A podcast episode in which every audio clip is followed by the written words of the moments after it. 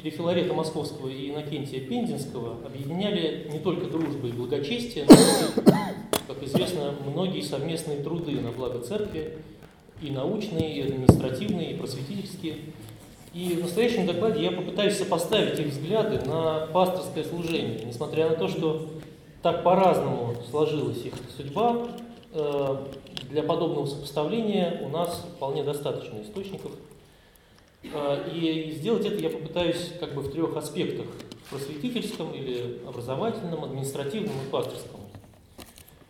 Э, святитель Иннокентий э, Пензенский получил известность в первую очередь как автор начертания истории от библейских времен до XVIII века в пользу духовного юношества. Книги, надолго ставшие основным учебником церковной истории для духовной школы. Э, известно, что эта книга выдержала семь переизданий, вплоть до 60-х годов XIX века оставалась основным учебным пособием. И эта работа как хорошо известно, является продолжением начертания церковно-библейской истории святителя Филарета, конспекты которого Иннокентий использовал для преподавания библейской истории. Однако помимо этого он составил одну из первых систематических работ в области, условно говоря, практического богословия, нравственного богословия на русской почве, богословие деятельное. В отличие от начертания истории, данный труд был составлен на латыни. Первая часть его под названием «Христианское нравоучение» или «Богословие деятельное подлежательное» была впервые опубликована в 1821 году, уже после э, смерти святителя. Э, затем переиздана в 1945 году и, наконец, в 1947 напечатана вторая часть под названием «Божественное правоведение» или «Богословие деятельное подлежательное», включающий раздел «Христианское благоразумие». Еще задолго до их первой публикации эти лекции были широко известны и востребованы преподавателями Московской академии, так как, по выражению протерея Сергия Смирнова, цитирую, по основательности мысли и ясности изложения они были в ту пору лучшим руководством для изучения нравственного богословия. Конец цитаты. Как известно, этот труд также имеет много общего с конспектом по деятельному богословию митрополита Филарета Дроздова, который поощрял самостоятельное написание учебных курсов. И хотя не исключено, что лекции были составлены раньше его, э, раньше обозрения богословских наук святителя Филарета 1814 года, возможно, именно его указанием э, святитель Иннокентий следовал в создании своего богословия деятельного. Следует обратить внимание, что в нем Иннокентий отходит от своих предшественников, в частности, от автора подобного труда, первого, первого автора подобного труда, архимандрита Феофилакта Горского, который, заимствуя структуру своей работы у немецкого протестантского э, писателя Иоганна Франца Будея, довольно подробно излагает основы пасторского благоразумия, а именно проповедь Слова Божия, совершение таинств, власть ключей, качество, которым должен обладать священнослужитель и особенности э, священнического призвания.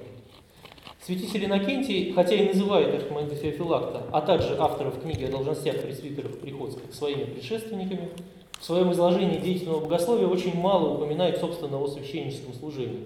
Определяя предмет своего исследования, он пишет, цитирую, «Богословие деятельное есть деятельная божественная наука, которая учит тому, как восстанавливать в человеке образ Божий или возвращать, возвращать сокровенного сердца человека в мужа совершенного в меру возраста Христова». Конец цитаты. Уже из этого определения видно, что у святителя Иннокентия речь идет о духовной жизни вообще. Автор осмысляет деятельное богословие как богословие нравственное, как наука о духовном росте человека, на что указывает и вся структура его работы. Под деятельным богословием он понимает, с одной стороны, весь спектр церковной деятельности, а с другой – христианскую аскетику. В отличие от архимандрита Феофилакта, святитель Иннокентий говорит не о пасторском, а о христианском благоразумии, прежде всего, понимая под ним, цитирую, знание о том, как применять всеобщие христианские правила в определенных обстоятельствах. Священник, называемый э, в этом контексте пастырем или учителем церкви, должен лишь особенно обладать таким благоразумием, и именно по той причине, что это ему необходимо как домостроителю божественных таинств. Он прежде всего обязан знать, каким образом должно ему поступать в Доме Божьем. Собственно, о священнослужителе речь идет только в небольшой э, восьмой главе о состоянии церковном или духовном, в части второй об обязанностях.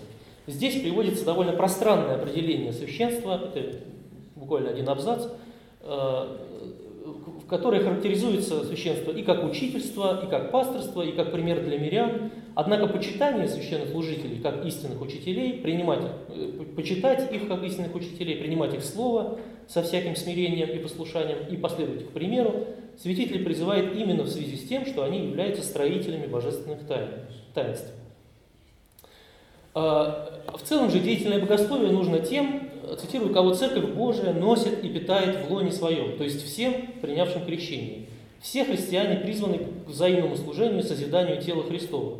Для этого им необходимо, э, цитирую, служение общее и служение божественное. Первое как христианам, второе как пастырям.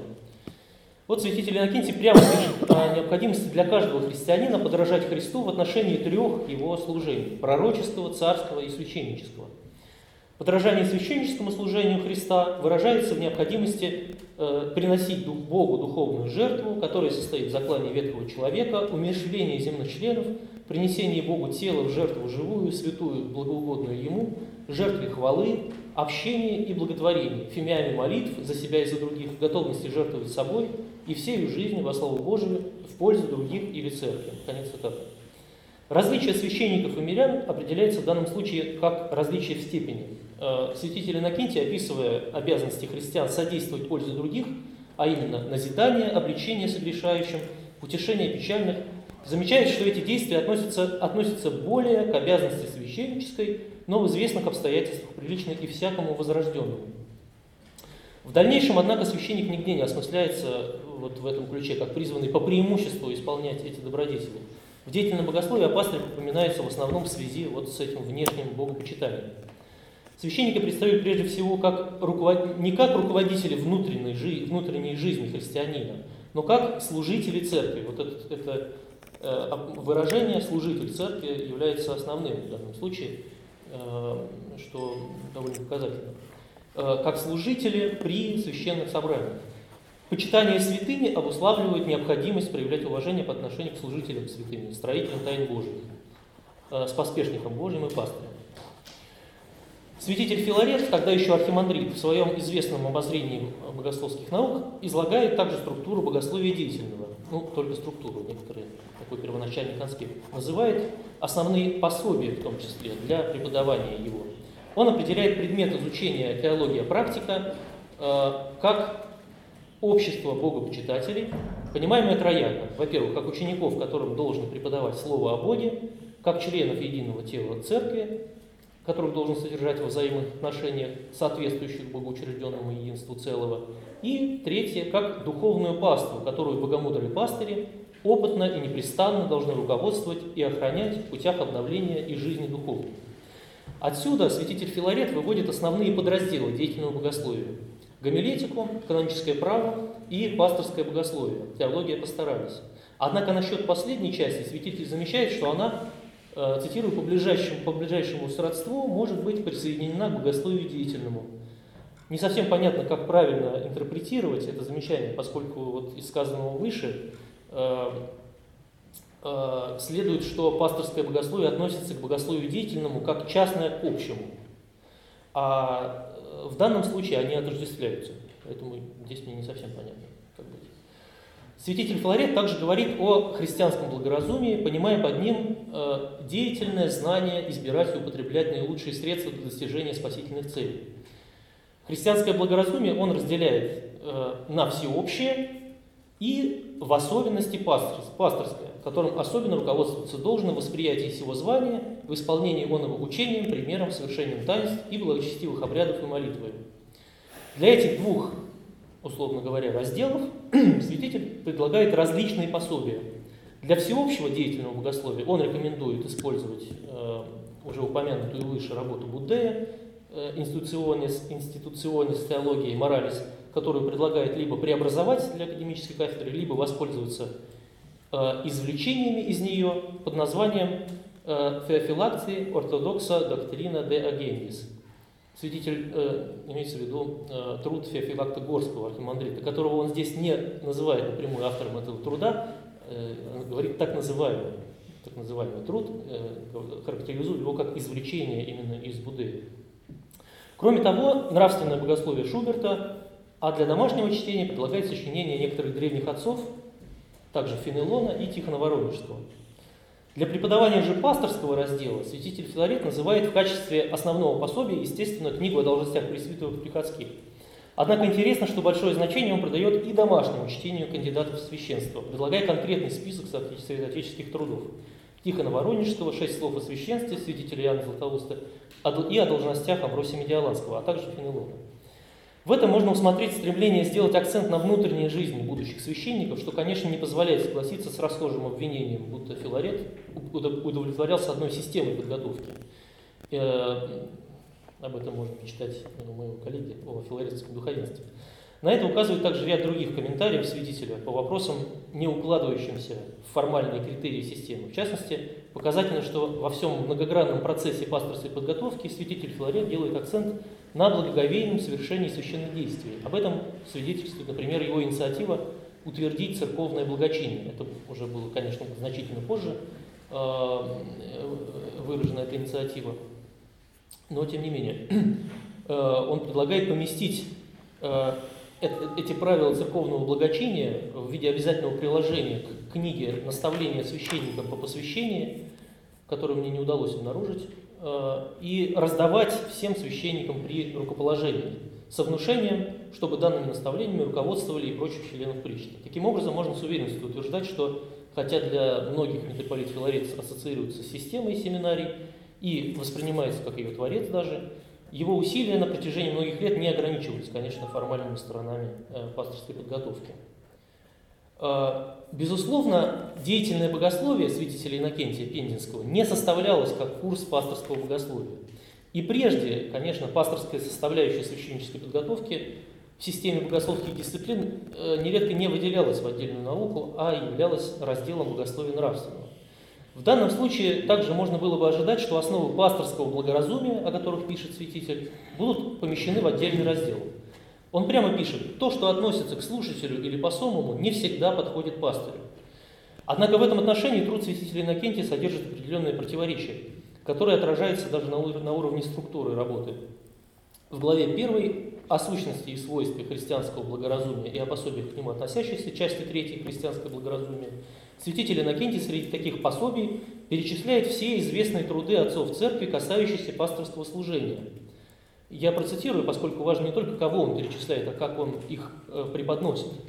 Святитель Киприан, который в своих посланиях на случай избрания настоятелей церкви получает тому, с каким попечением они должны быть избираемы, четвертое послание, и какова должна быть жизнь священников, пятое послание. Святитель Амвросий, оставивший нам книгу о должностях и священническом сане, Иоанн Златоуст, написавший шесть книг о священстве, в которых он желал представить совершенный образец епископа и все его обязанности. Блаженный Иероним, написавший послание к Непатиану о жизни церковнослужителей. Святитель Григорий Великий и его книга о пасторском попечении, которая Тюринским собором предлагается епископам как образец того, чему должно верить и что должно делать. Наконец, новейшие писатели и толкователи из произведений отечественных авторов можно указать одну э, небольшую книгу об обязанностях пресвитеров, безупречную и основательную, которую можно употреблять как классическую настольную книгу. Конец цитаты. Однако затем он, он заявляет, что э, э, он также заявляет, да, что хотя правила христианского благоразумия относятся ко всем, ко всем христианам, необходимо отдельно рассмотреть, что есть христианское благоразумие для человека мирского, а что для пастыря. И обещает этот вопрос, цитирую, о пасторском благоразумии рассмотреть особо. Однако этот раздел так и не появляется текстах лекций. Лекции завершаются главой, посвященной благоразумию, цитирую, верующего, не состоящего в духовном звании именно мирянина. Конец цитаты. Он подчеркивает, что речь идет о мирянине. А, если говорить об административном э, аспекте этой темы, да, то хотя святитель Иннокентий, как всем известно, совсем недолго был епархиальным архиереем, он успел довольно много сделать, еще при жизни почитался пензенской пастве как святой. Святитель проявлял большую заботу о подчиненном духовенстве. В частности, он отменил налоги с клириков, ранее взимавшиеся при выдаче ставленческих грамот, говоря об этом так, цитирую, «Лучше есть хлеб с водой, чем держаться такого побора». Несмотря на множество вакантных мест, он не спешил рукополагать кандидатов. Многих лично экзаменовал, сокрушаясь, что многие из них, цитирую, не знали, что есть Святая Троица, что такое молитва, о чем молиться, что такое символ веры. Конец цитаты. Основными критериями при отборе кандидатов являлись знания закона Божия, навыки в церковном чтении и пении.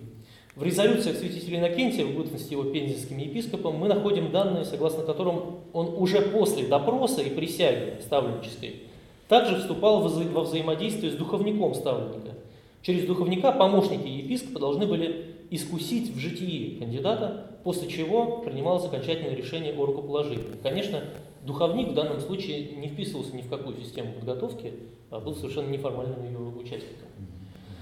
В этом отношении показательно, что э, святитель Иннокентий еще не мыслит о священстве как о сословии. В его представлении становиться священниками может не тот, кто родился в семье священника, но тот, кто испытал свои силы, цитирую, способен ли он хорошо исправлять священническую должность и имеет ли необходимые дарования. Э, святитель призывает кандидатов в клир не навязывать себя другим, но ждать, пока его не призовут к тому по установлению церкви. Ну и, естественно, с его точки зрения, неправильно искать священство ради пропитания, прибытка или обогащения.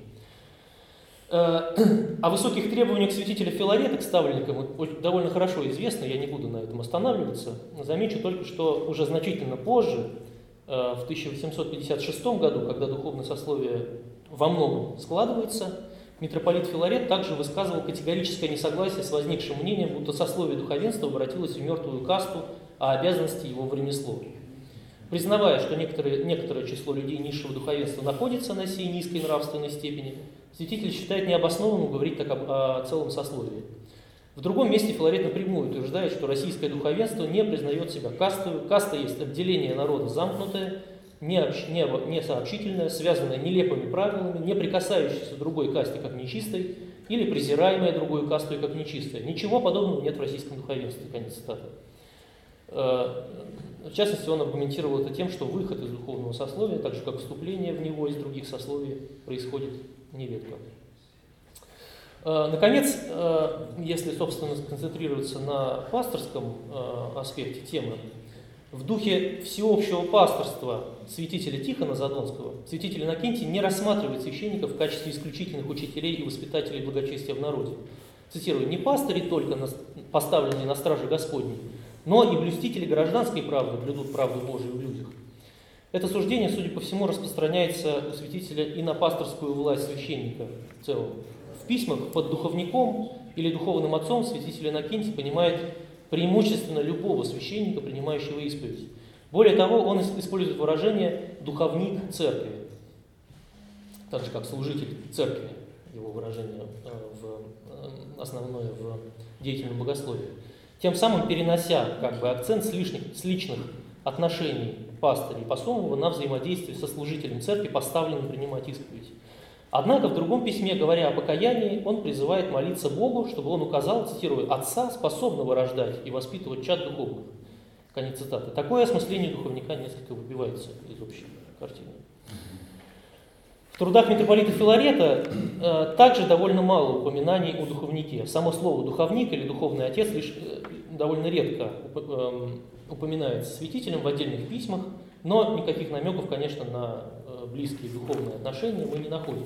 Речь идет либо об исповедующем священнике, либо об особой должности, к примеру, в комиссии духовных училищ, либо о священнике, обязанном проследить за тем, чтобы какое-либо какое, какое дело важное прошло без злоупотребления и без нарушений благочиния. В отличие от распольнических духовников, реализующих господственную власть, по словам святителя Филарета, православный священник не имеет власти над прихожанами, а только нравственное на них влияние. Митрополит Филарет не предписывает мирянам, в частности, искать духовного руководства специального со стороны священника. Э, однако и миряне, миряне могут подчинить свою волю духовному руководителю, но только если будут иметь к этому особую внутреннюю нужду. С другой стороны, душепопечение святитель Филарет считает одной из важнейших обязанностей священника, что хорошо видно, в частности, из его э, довольно пространной проповеди в День памяти святителя Алексея, в которой он сетует о стремлении некоторых пастырей избежать своей важнейшей обязанности попечения о душах. Э, цитирую, «Некоторые из вас, к сожалению, не имеют и к осуждению своему не стараются иметь даже обыкновенного познания о внутреннем состоянии овец и неверных. По слабому понятию о своем звании некоторые почти все дело пастыря ограничивают сверянием на свирели, предками настроени. Конец цитаты. Ну, переходя к заключению, я хотел бы сказать, что, конечно, святителя Иннокентия э, и святителя Филарета довольно сложно сравнивать, и даже отчасти некорректно, конечно, поскольку, когда уже угасла звезда яркая святителя Иннокентия Пензенского, служение Филарета Московского фактически только начиналось. Тем не менее, поражает единство их взглядов, подходов, схожесть их многогранных талантов и, как я попытался показать, пасторских усилий.